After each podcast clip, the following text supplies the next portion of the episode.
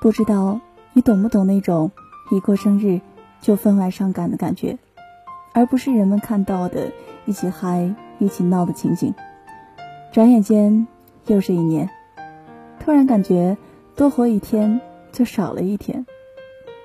这个世界上最值得珍藏的是过去，因为再也无法复制。未来虽然是未知的，但是有无数的可能性，你可以任意去选择它，可以任意的去选择属于你的未来。所以，未来是美好的，也是神奇的。你有没有那么一种感觉，一过生日就要流泪的感觉？我有一个好闺蜜，跟雅静的生日只相差一天。她外甥女说。她出生在一个不幸福的时代，因为家里有四个孩子，他是最小的孩子，而大姐的孩子都已经有了一米八的身高，也要上大学，而自己今年也不过是二十出头。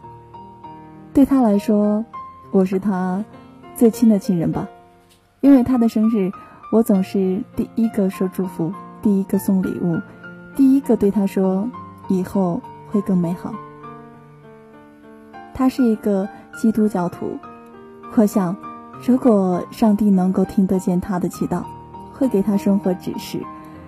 有时候他会跟我说：“雅静，我是孤独的，我很想你。”有的时候我都在想，这个世上怎么会有那么狠心的亲人？可能除了觉得无奈，能做的更多的就是给他家的温暖和关心。我不知道一过生日就格外伤感，这种情绪是怎么来的？是为了即将逝去的青春而难过，还是为了未来即将到来的未来而感到惶恐？还是想到父母那么辛苦的把自己拉扯大，感觉不易，流出的感动的泪水？而这些原因都说不清道不明。过生日真的是一种很神奇的感觉。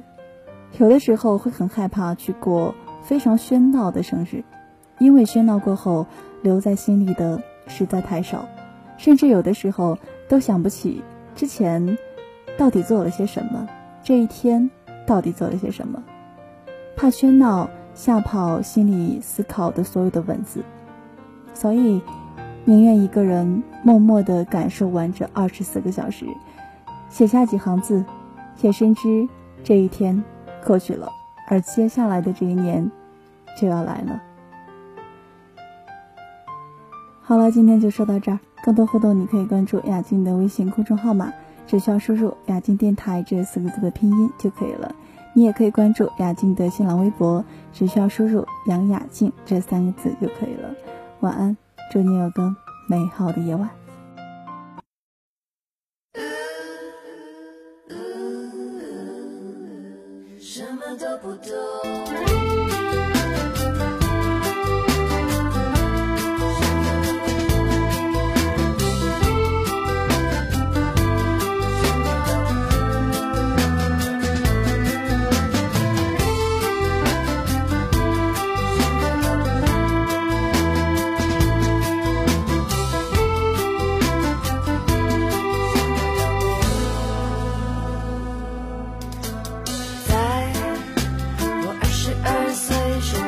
想起当时多么想谈恋爱，